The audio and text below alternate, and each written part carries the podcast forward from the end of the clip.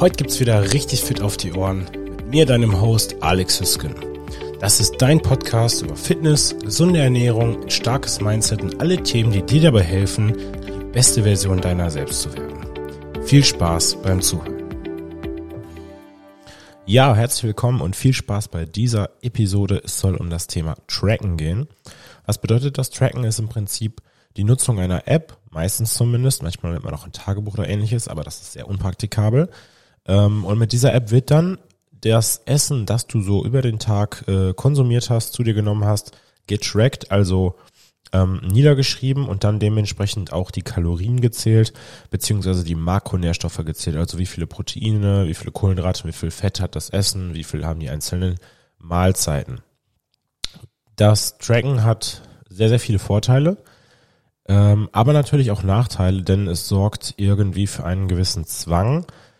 Es ist nicht immer super praktikabel, vor allem dann, wenn du häufig unterwegs bist oder wenn du jetzt auswärts isst, dann kannst du nur schätzen, das nennt man auch Eyeballen, also Eyeball, so wie mit dem Auge schätzen, gucken, ähm, wie viele Kalorien das wohl waren oder wie viel von dem jeweiligen Lebensmittel das wohl war. Aber Tracken hat auch sehr viele Vorteile und man muss es auch nicht dein ganzes Leben lang machen. Man kann es ja auch nur eine gewisse Zeit lang äh, durchführen und es kann dir sehr, sehr gut dabei helfen, auf den richtigen Kurs zu kommen. Und ähm, wichtig dabei ist natürlich, dass man das Ganze auch achtsam äh, betreibt und achtsam trackt. So, ich habe zwei äh, befreundete Ärzte, mit denen ich regelmäßig trainiere und habe die beiden gefragt, das sind Hausärzte, was denn deren, deren Meinung nach so das, das größte Problem ist, wenn Menschen zu denen kommen, die regelmäßig krank sind äh, oder gerade auch Menschen, die vielleicht ein nicht so gesundes Gewicht haben. Ähm, man kann ja sagen, oder das war die Antwort von den beiden, dass der Punkt, der am meisten fehlt, die sogenannte Achtsamkeit ist. Das heißt, die gehen einfach sehr äh, unbedarft durchleben, die äh, ignorieren komplett die Signale ihres Körpers, haben dann im gleichen Kontext aber auch betont, dass es Menschen gibt, die überreagieren und jede Kleinigkeit immer sofort überdramatisieren, was dann aber wiederum natürlich auch irgendwo Stress sorgt, ähm, wenn du ständig, äh, ja, ähm, wie soll ich sagen, das, das kleinste Zipperlein immer sofort als negativ deutest und dementsprechend natürlich Stresshormone ausschüttest, zum Arzt rennst, so nenne ich das jetzt einfach mal, ist das natürlich auch nicht gut. Aber die meisten Menschen gehen einfach extrem unachtsam durchs Leben. Die ignorieren die Signale ihres Körpers, sei das jetzt das Sättigungsgefühl, ähm, sei es Müdigkeit, weil Schlaf einen enormen Einfluss auf unsere Gesundheit und auch auf unser Gewicht hat. Ähm, die, die ja, machen einfach nichts so richtig, richtig achtsam. Und ich könnte hier zahlreiche Beispiele auch aus meinem näheren Umfeld bringen, äh, wenn Menschen zum Beispiel sagen, ja, ich ernähre mich doch extrem gesund und das sind die beiden, ähm, da sind die beiden Ärzte mit mir auch sehr d'accord. Und dann Menschen, die sagen eben, ähm, sie sind zu dick oder sie haben zum Beispiel Probleme mit den Blutfettwerten, dem Blutzucker, Diabetes etc. pp. Äh, und sagen, ja, ich esse ja gar nicht so viel. Und es gibt ja, das habe ich auch schon das ein oder andere Mal erwähnt, sehr viele Studien, die belegen, dass in der Regel, nicht nur in der Regel, sondern eher in 99,9 Prozent der Fälle der Input an Kalorien, also wie viele Kalorien esse ich eigentlich, ähm, maßgeblich dafür verantwortlich ist, äh, ob wir zu oder abnehmen. Ja, und wenn dann jemand sagt, ich habe einen schlechten Stoffwechsel, ich esse ja gar nicht so viel, dann ist das leider in einem sehr, sehr großen Teil der Fälle einfach nicht wahr. Und auch das ist eine gewisse Form von Achtsamkeit, denn wenn wir unachtsam essen und unachtsam auf unsere Ernährung achten, dann übersehen oder vergessen wir sehr, sehr schnell, äh, den Snack, den wir hier und da hatten. Wir unterschätzen die Kalorien, die wir zu uns genommen haben. Und wenn man sich nie Gedanken darüber macht, was man sich da gerade eigentlich einverleibt, ähm, zum Beispiel, weil das Essen doch sehr, sehr fettig ist und man ignoriert das vollkommen, oder weil man auch einfach nie selber kocht und deshalb gar kein Gefühl dafür hatte, wie viel Butter oder Fett man zum Beispiel in eine Mahlzeit äh, zugeben müsste, damit die so fettig ist oder so schmeckt, wie sie jetzt gerade schmeckt, wenn man sie vom ja, Restaurant, Bäcker, Fast, äh, Metzger, was nicht, Lieferdienst, was nicht alles äh, äh, konsumiert hat, ja. Ähm, wenn du zum Beispiel auch in der Kantine isst, dann gibt es da auch immer mal wieder die Möglichkeit, die Kalorien und Nährwerte einzusehen. Äh, das ist sehr, sehr gut. Auch das ist natürlich nicht zu 100 Prozent genau. Die Portionsgrößen variieren ja, aber es ist zumindest schon mal ein Anhaltspunkt. Ähm, der nächste Punkt, Underreporting, der trifft so ein bisschen auf dieses Achtsamkeitsthema ein. Das heißt, wenn du trackst, dann hast du den Vorteil, dass du endlich mal siehst, was du denn da überhaupt zu dir nimmst. Und zum Beispiel bei mir ist es auch so, wenn ich nicht tracke, dann esse ich mehr, als ich sollte. Ähm, ganz klar, weil ich einfach von Haus aus eher ja, größeren Appetit habe. Wenn ich zum Beispiel gestresst bin, habe ich mehr Hunger und nicht weniger Hunger, so wie es bei manchen Menschen der Fall ist. Ähm, mein Sättigungslevel oder mein Sättigungsgefühl setzt relativ spät ein. Und das wiederum, das Tracken kann mir dabei helfen, einfach ein bisschen besser zu verstehen oder zu erkennen, dass ich doch mehr esse, als ich eigentlich denke. Und dieses Underreporting ist im Prinzip das Gleiche. Das heißt, wir, wir unterschätzen die Menge an Kalorien, die wir zu uns nehmen. Und äh, ganz besonders häufig tritt das auch beim Thema Alkohol auf. Denn Alkohol hat extrem viele Kalorien, beziehungsweise die Getränke, die Alkohol enthalten, dann nochmal mehr.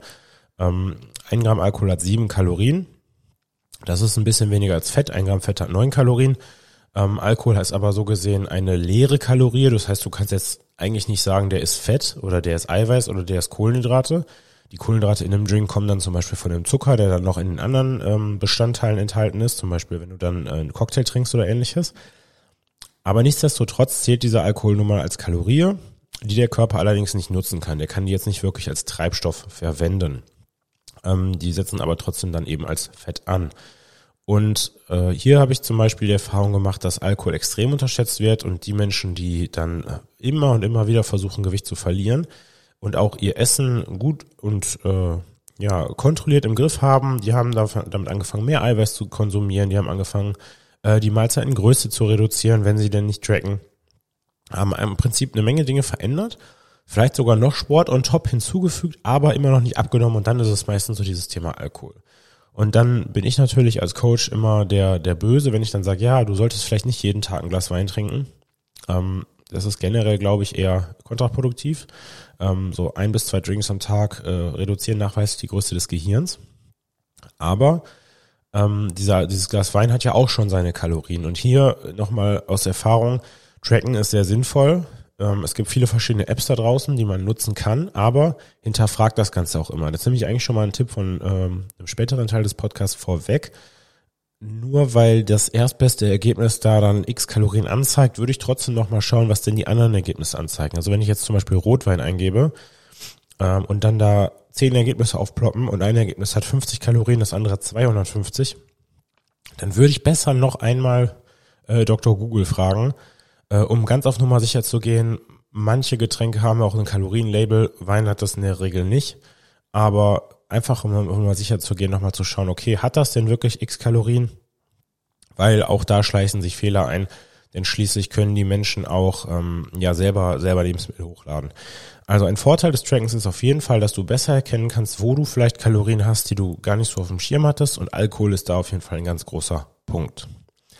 Ein nächster Vorteil des Trackings ist auf jeden Fall die Sicherheit, dass wir endlich mal wissen, okay, es ist nicht zum Beispiel meine Schilddrüse, mein langsamer Stoffwechsel, meine Genetik, äh, was auch immer. Man sucht sich ja manchmal sehr gerne Ausreden. Man sagt dann, okay, ich habe schon 17 verschiedene Diäten probiert ähm, und irgendwie hat keine so richtig funktioniert und dann fängt man schon an, sich selbst zu zweifeln oder an dem Training zu zweifeln, was man macht, obwohl es einem vielleicht eigentlich Spaß macht. Und dieses Tracking gibt dir einfach die Sicherheit, äh, zu beurteilen, ob du zu viele Kalorien gegessen hast. Denn jede einzelne Diät, und egal welche das ist, funktioniert immer nur äh, durch ein Kaloriendefizit. Das heißt, wir essen weniger Kalorien, als wir zunehmen, zu uns nehmen und nehmen deswegen ab. Es ist nicht ganz so einfach, denn der Körper adaptiert ja auch an das Ganze. Wenn wir zum Beispiel mehr essen, dann gibt es Menschen, die verbrennen auch mehr. Ähm, das ist aber leider nicht bei jedem so. Und wenn wir weniger essen, auch dann wird der Stoffwechsel natürlich angepasst. Nicht in dem Sinne, dass er einschläft, wie man das häufig sagt, aber es gibt da verschiedene ähm, Faktoren, zum Beispiel deine BMR, das ist dein, dein Grundumsatz, Basal Metabolic Rate. Die wird immer mehr oder weniger gleich bleiben, nur minimal fallen. Außerdem ist natürlich extrem ab. Und dann gibt es aber noch weitere Faktoren wie den sogenannten Need äh, der extrem reduziert werden kann bei manchen Menschen, wenn sie weniger essen und damit dann sozusagen auch deinen Output, also deinen Verbrauch äh, reduziert. Aber nichtsdestotrotz, wenn du mal trackst, und es muss ja nicht für die Ewigkeit sein, dann kannst du dir sicher sein, dass du bei x Kalorien abnimmst oder eben nicht. Dass es äh, nicht zum Beispiel an einem bestimmten Lebensmittel oder ähnlichem liegt. Das äh, finde ich persönlich ist ein riesiger Vorteil, denn dann können wir endlich mal verstehen, dass es nicht an einer bestimmten Diät äh, liegen muss oder dass wir eine bestimmte Diät machen müssen. Letzten Endes ist es vollkommen egal, ob du viel Fett, wenig Fett, viele Kohlenhydrate, wenig Kohlenhydrate isst. Beides sollte nicht komplett gestrichen werden, vor allem nicht Fett. aber du hast da sehr, sehr viel Spielraum und das ist gut zu wissen, denn dann kannst du die Diät und deine Ernährung so gestalten, wie es für dich am besten funktioniert. Ähm, der vierte Punkt, warum Tracken sinnvoll ist, ist äh, den habe ich jetzt mal aufgeschrieben, als die sogenannte Scheiß drauf Einstellung abzulegen. Und das ist gerade bei Menschen der Fall, die äh, sich selbst relativ stark ähm, ja, einschränken oder es zumindest versuchen, die regelmäßig versuchen, auf gewisse Lebensmittel zu verzichten. Meistens tabuisieren die das dann nämlich auch, dieses Lebensmittel oder diese Gruppe von Lebensmitteln. Ich weiß gar nicht, ob es dieses Wort gibt, aber ich will damit sagen, dass die alle Süßigkeiten, Gummibärchen, Schokolade, Eis etc. pp. sofort auf maximal ähm, schlecht äh, herunterstufen und dann häufig in so eine Scheiß drauf Einstellung verfallen, sobald sie dann doch mal was davon essen. Das könnten dann die Menschen sein, vielleicht erkennst du dich darin wieder, die, wenn sie woanders sind und zu Hause eigentlich keine Süßigkeiten haben, dann äh, plötzlich schwach werden und sehr, sehr viel davon essen oder die das Ganze auch zu Hause haben und relativ lange darauf verzichten und dann mal was davon essen und plötzlich legt sich so ein Schalter im Kopf und man kann gar nicht mehr aufhören. Dieser Schalter im Kopf kann natürlich viele Gründe haben. Wenn ein Stresslevel hoch ist, dann wird der vielleicht eher umgelegt. Emotionale Faktoren und natürlich auch die Frage, ob du überhaupt genug Kalorien an dem Tag zu dir genommen hast. Wenn du den ganzen Tag gehungert hast, äh, dann ist natürlich die Chance auch viel größer, dann schwach zu werden, wenn man so etwas vor sich hat und mehr davon zu essen. So ein bisschen wie hungrig einkaufen gehen. Aber das Tracken, darauf wollte ich eigentlich hinaus, kann dir helfen zu verstehen, dass du auch mit solchen Lebensmitteln abnehmen kannst. Das heißt, du kannst zum Beispiel tracken, okay, ich habe jetzt 100 Gramm M&M's gegessen. Gut, das ist relativ viel, das hat auch ein paar Kalorien. Aber solange der Rest deiner Kalorien durch erstens halbwegs unverarbeitete Lebensmittel kommt, damit du auch ein gutes Sättigungsgefühl hast und du generell dein Kalorienziel nicht überschritten hast oder zumindest nur eingehalten hast, dann hast du an dem Tag auch nicht zugenommen, selbst wenn du M&M's gegessen hast. Diese Lebensmittel sind ja nicht per se schlecht. Die sind eigentlich immer nur dann schlecht, wenn wir nicht tracken und äh, dann praktisch durch dieses Lebensmittel unser Hungergefühl ausgeschaltet wird oder wir einfach mehr davon essen können, weil sie nun mal lecker sind, weil sie nun mal viele Kalorien auf ein relativ geringes äh, Volumen enthalten. So, der letzte Grund, warum Tracken sinnvoll ist, ist, versteckte Kalorien zu erkennen. Das setzt auch so ein bisschen an dem vorherigen an. Einfach mal zu lernen und zu verstehen, wo sind denn viele Kalorien drin Ne? Zum Beispiel auch so Dinge wie, ich sag jetzt einfach mal Kokosmilch, äh, hat viele Kalorien. Avocado gar nicht so viele, wie viele meinen im Gegenzug, auch wenn immer gesagt wird, die hat viel Fett, aber ähm, das geht eigentlich, zu erkennen, okay, wo sind denn die Kalorien enthalten? Was esse ich denn regelmäßig, was vielleicht doch äh, etwas größer ins Gewicht fällt, als ich vielleicht dachte? Ähm, und wo sind zum Beispiel wirklich Kalorien versteckt, die ich gar nicht so vermutet hätte? Also das könnte man so ein bisschen gleichsetzen mit der Frage, ob irgendwo Zucker hinzugefügt wurde. Und ähm, kommt auf die Menge an. Klar, ist jetzt per se nicht das, das Beste. Da habe ich auch schon mal in der Folge über Clean Eating drüber gesprochen, aber nichtsdestotrotz zählen ja am Ende dann die Kalorien und wie sehr dieses Lebensmittel Einfluss auf dein Hungergefühl hat. Aber einfach zu erkennen, okay, ich esse sehr gerne abends Nüsse, weil ich mal irgendwo gelesen habe, die sind gesund, aber in Wahrheit haben die doch sehr, sehr viele Kalorien. Und so tue ich mir eigentlich keinen allzu großen Gefallen. Also nochmal zusammengefasst, die fünf Gründe, warum du tracken solltest. Ähm, es hilft dir dabei, achtsamer zu sein und zu, äh, ja, zu reflektieren, wie du vielleicht so auch durch den Alltag gehst, gerade eben natürlich in dem Fall auf deine Lebensmittel, aber es macht auch generell Sinn, achtsamer zu sein und zu reflektieren, was man tut, zum Beispiel viel Zeit vor dem Fernsehen zu verbringen oder, oder ähnliches. Nächster Punkt, Underreporting, zu erkennen, wo man sich vielleicht total verschätzt, in dem Beispiel zum Beispiel äh, bei, bei Alkohol, dann die Sicherheit zu haben, dass es die Kalorien sind und es nicht an einer bestimmten Diät liegen muss, ähm, diese Scheiß drauf Einstellung endlich abzulegen, das heißt einfach mal ein Lebensmittel, was man vorher vielleicht als schlecht betitelt hat, essen zu können, ohne dann komplett aus dem Ruder zu geraten und zu sagen, okay, dann esse ich davon jetzt 50 Gramm, 100 Gramm äh, etc. pp. und bin dann aber auch happy und muss nicht die ganze Tüte essen, weil jetzt ist ja eh zu spät. Und versteckte Kalorien zu erkennen, sei das jetzt in verarbeiteten Lebensmitteln oder aber auch in anderen Lebensmitteln, die sehr, sehr häufig in meiner Routine zu finden sind und die mich vielleicht bei meinem Fortschritt behindern, weil sie doch mehr Kalorien enthalten, als ich dachte. Jetzt sieben Tipps, wie du das Tracken für dich einfacher und effektiver gestalten kannst. Der erste Tipp ist vor allem dann relevant, wenn du mal auswärts unterwegs bist oder wenn du irgendwann nicht mehr tracken möchtest. Und das wäre, sich die Portionen zu merken. Das bedeutet, sagen wir mal, du kochst dir immer einen Beutel Reis, du weißt genau, der hat 125 Gramm, und du isst davon dann die Hälfte, dann kannst du dementsprechend rechnen, 125 durch zwei Und dann kannst du dir so Pi mal Daumen merken, okay, wie viel Platz nimmt das denn auf meinem Teller ein? Ist das ein Drittel? Ist das ein halber Teller? Ein Viertelteller? Natürlich macht auch die Tellergröße im Endeffekt sogar eine Menge aus. Da gibt es auch Studien zu, aber darauf möchte ich jetzt nicht hinaus. Ähm, oder sagen wir, du machst dir Haferflocken und, und du kannst dann einfach mal abwägen, okay, ein Esslöffel Haferflocken sind immer 10 Gramm. Das heißt, du wiegst vielleicht dein Essen zwei, vier, sechs Wochen ab, vielleicht auch länger, aber irgendwann weißt du, okay, ein Esslöffel Leinsamen sind 8 Gramm, ein Esslöffel Haferflocken sind 10 Gramm, eine Kartoffel sind in der Regel 75 bis 100 Gramm, eine, ein Apfel hat x Gramm und so weiter und so fort. Und das macht das Ganze deutlich einfacher. In der App, die wir in unserer Challenge nutzen, Nutrilise, gibt es sogar vorgeschlagene Portionsgrößen, zum Beispiel gerade bei Obst finde ich das sehr, sehr praktisch, da steht da sowas wie Banane, klein, groß, mittelgroß und so weiter. Und dann kannst du sogar direkt, ohne die Bananen abgewogen zu haben, sagen, okay, die war jetzt ein bisschen größer, deswegen gehe ich eher so von 175 Gramm aus. Und der Apfel war ein bisschen kleiner, deswegen gehe ich vielleicht nur von 100 Gramm aus. Also merk dir deine Portion, sodass du, wenn du dann mal nicht tracken kannst, wenn du schätzen musst oder wenn du nicht mehr tracken möchtest, du immer noch grob im Auge hast, wie viel du eigentlich gegessen hast. Nächster Tipp wäre häufiger das Gleiche zu essen. Und ich persönlich finde das sehr, sehr sinnvoll. Es ähm, spricht natürlich nichts dagegen, viel Abwechslung und Varianz im Essen zu haben, aber man sollte sich von dem Gedanken verabschieden, dass man das unbedingt muss. Auch hier haben wir in unserer App relativ viele Rezepte. Ähm, ich persönlich koche sehr, sehr selten nach Rezept. Ich habe da immer so meine Basics, sowas wie äh, Rührei. Dazu gibt's dann einfach Gemüse, Paprika, Tomaten, Gurke oder ein bisschen Obst. Meine Haferflocken habe ich einen, so einen groben Fahrplan oder einen Bauplan für und alle anderen Mahlzeiten sind bei mir eigentlich immer irgendeine Proteinquelle, wenn die tierisch ist gibt es dazu dann eine Kohlenhydratquelle in der Regel, die versuche ich möglichst unverarbeitet zu lassen. Kartoffeln, Süßkartoffeln, Reis und Gemüse, frisch oder tiefgefroren. Und je nachdem, wie fettarm die Proteinquelle war, gibt es dann eben noch Fette, je nachdem, wie der Rest des Tages ausgesehen hat.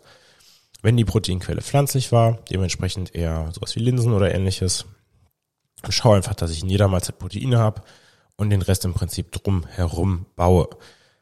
Um ehrlich zu sein, ist es auch deutlich einfacher zu tracken als ein wirklich komplexes Rezept, von dem man dann hinterher vielleicht nur ein Drittel gegessen hat. Ähm, aber das, das hilft dir dann auch vielleicht, wenn du mal auswärts essen gehst oder, oder eingeladen bist, das Essen, was es dort gibt, ein bisschen mehr zu wertschätzen.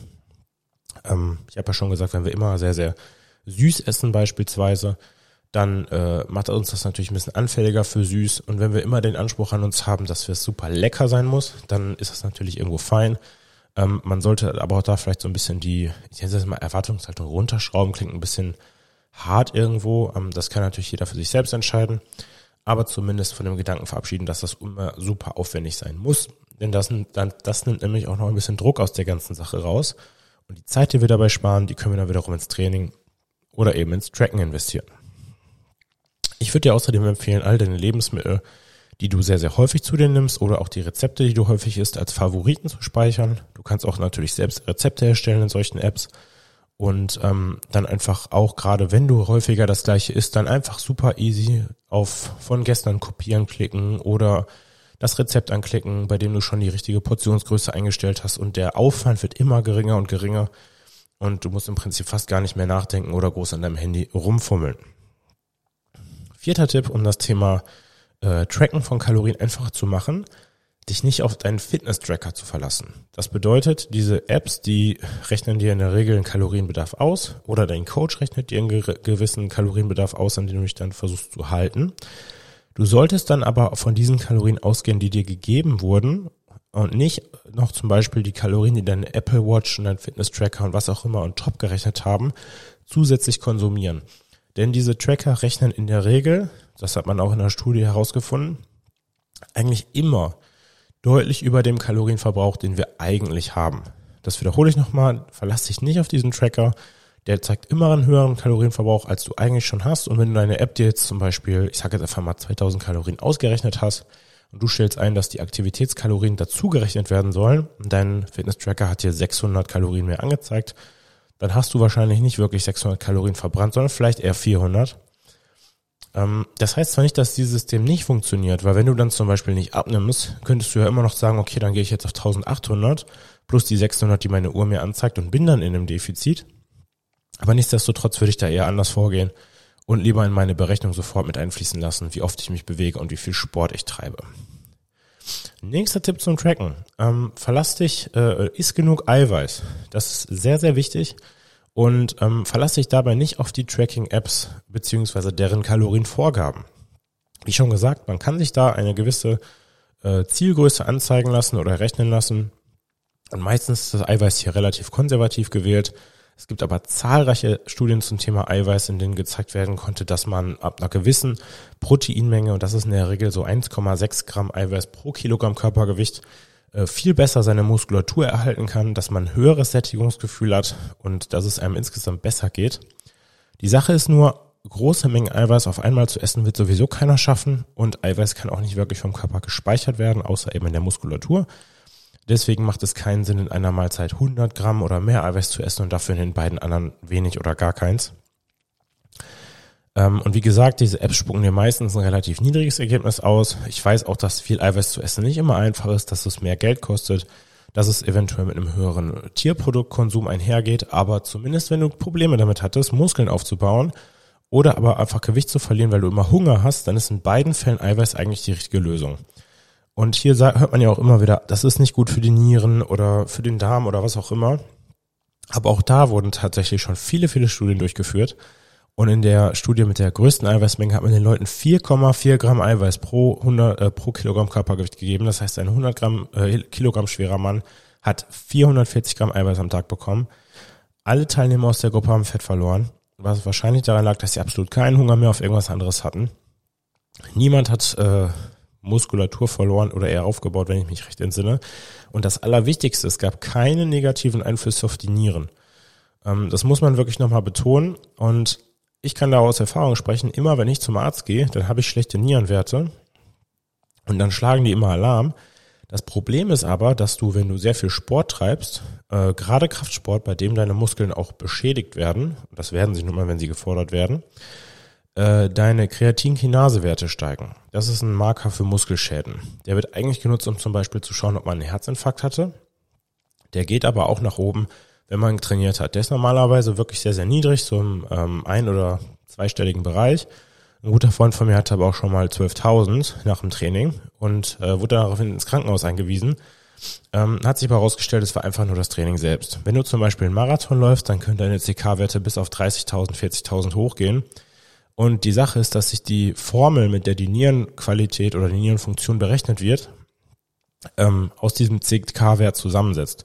Das bedeutet, habe ich immer hohe CK-Werte, weil ich immer Sport mache und meine Muskeln ständig fordere, belaste oder sogar beschädige, dann wird mir der Bluttest auch immer einen schlechten GFR-Wert anzeigen, weil sich, wie gesagt, dieser Nierenwert aus den CK-Werten zusammensetzt. Das heißt aber nicht, dass die Nieren dann nicht funktionieren oder sogar schlecht funktionieren oder kaputt sind, das müsste man gegebenenfalls dann evaluieren, wenn man mal eine Trainingspause macht oder andere Marker zu Rate zieht.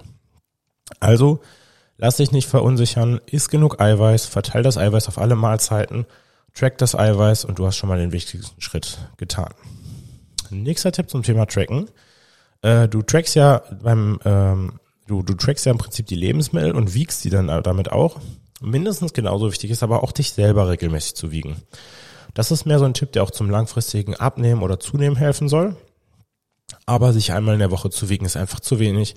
Wir wollen den äh, Durchschnitt nehmen und es kann nun mal sein, dass wir freitags deutlich weniger wiegen als montags und dann vielleicht am Montag darauf wieder ein bisschen zugenommen haben, weil wir am Wochenende vielleicht mehr Salz gegessen haben, mehr Kohlenhydrate gegessen haben, was auch immer. Und denken dann, Mist, ich habe ja gar keine Erfolge gemacht. Je öfter du dich wiegst, im besten Falle jeden Tag oder jeden zweiten, desto sicherer kannst du dir sein, dass du auf dem richtigen Weg, auf der richtigen Richtung bist. Das ist vor allem für Frauen relevant, die dann vielleicht durch die Periode Gewichtsschwankungen unterliegen und ähm, Wasser einlagern oder ähnliches. Gleiches gilt, wie gesagt, auch für Salzkonsum, für Kohlenhydratkonsum und ähnliches. Nur weil du mal mehr Kohlenhydrate gegessen hast, nimmst du äh, zwar zu, aber nicht unbedingt auch gleich an Körperfett. Und der letzte Tipp, den ich vorhin schon ein bisschen vorweggenommen habe, ist äh, die Makros zu hinterfragen. Das heißt, wenn du jetzt zum Beispiel ein Lebensmittel in deine App eingibst, sei es ein Getränk, ähm, was auch immer, dann hinterfragt das Ganze immer. Denn es gibt da verschiedene Ergebnisse und die können teilweise relativ stark voneinander variieren.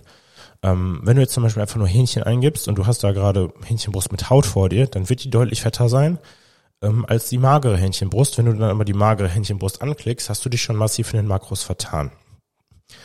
Ähm, das hat vielerlei ja vielerlei Faktoren, dieses ganze Thema. Das kann die, äh, Position, äh, die, die Portionsgröße sein. Also vielleicht hast du dann da eine, wie gesagt, eine, eine große Banane. Das klingt jetzt ein bisschen komisch, ich weiß. Ähm, die Eier wiegen vielleicht 80 Gramm statt 60 Gramm und so weiter und so fort. Und all das hat natürlich massive Auswirkungen, wenn man das dann von Tag zu Tag macht. Ähm, aber auch bei den relativ alltäglichen Lebensmitteln könnte die Spanne schon relativ groß sein. Also geh da einfach mal, wenn du zum Beispiel Brot eingibst, nicht von dem Ergebnis auf, was die niedrigsten Kalorien hat. Du musst auch nicht das Brot mit den höchsten Kalorien nehmen, sondern geh irgendwo von der Mitte aus. Wenn sich irgendwas zu gut liest, um überhaupt wahr zu sein, dann ist es vielleicht auch falsch. Oder zum Beispiel Lebensmittel, die hinzugefügt wurden und bei denen die Makronährstoffe nicht hinzugefügt wurden.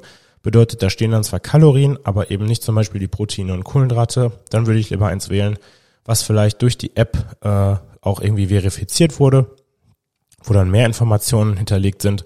Das gibt's bei Nutrilite, das gibt's aber auch genauso bei MyFitnessPal und Yasio und wie sie alle heißen. Also, wenn es zu gut klingt, um wahr zu sein, ich wiederhole mich nochmal, dann ist es das wahrscheinlich auch. Geh mal den Durchschnitt durch und wenn es ein Lebensmittel ist, bei dem du sowieso zum Beispiel den Strichcode scannen kannst oder die Makronährstoffe auf der Rückseite stehen, dann kannst du natürlich auch davon ausgehen. Eigentlich sollte ich das jetzt wahrscheinlich gar nicht sagen, aber ich tue es trotzdem. Äh, diese, diese Labels, also die Kalorienmengen, die dürfen relativ großen Schwankungen unterliegen. Das ist aber erstmal nichts, worüber wir uns Sorgen machen müssen, denn im Großen und Ganzen tracken wir ja eigentlich jeden Tag mehr oder weniger das Gleiche. Das bedeutet, wenn ich jeden Tag Haferflocken esse und dieses Label gar nicht stimmt und ich merke dann, okay, ich nehme nicht ab, dann erhöhe ich eben einfach meine äh, Kalorien ein bisschen, beziehungsweise reduziere sie ein bisschen, je nachdem, wohin ich will ähm, und esse dann weiter so meine Haferflocken. Am Ende passt das Ergebnis dann auch. Also hier nochmal zusammengefasst deine sieben Tipps, um erfolgreicher zu tracken. Merk dir die Portion, die du nutzt, zum Beispiel wie viel Gramm ist ein Esslöffel, wie viel Platz auf dem Teller nimm x Gramm Reis ein. Iss häufiger das gleiche Essen, damit du einfach weniger Arbeit beim Tracken hast und nutzt dazu dann deine Rezepte und deine Favoriten, um noch schneller deine gegessenen Lebensmittel und Portionen einzugeben. Verlass dich nicht auf deinen Fitness-Tracker, also wie gesagt deine Smartwatch oder ähnliches, um zum Beispiel den Kalorienverbrauch vom Sport zu ermitteln. Iss genug Eiweiß und verlass dich dabei nicht auf die Eiweißvorgabe deiner App, sondern geh von mindestens 1,6 Gramm Eiweiß pro Kilogramm Körpergewicht aus.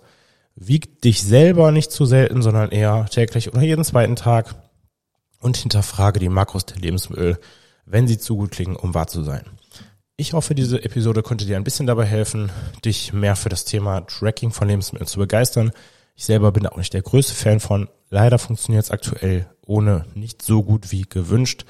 Und ähm, so hat man zumindest die Sicherheit, dass man immer weiß, äh, wo man steht und warum man vielleicht nicht an dem Punkt ist, an dem man gerne schon wäre. Ich wünsche dir einen super Start in die Woche und sag dann bis dahin und bis zum nächsten Mal, wenn es wieder heißt, richtig fit auf die Ohren.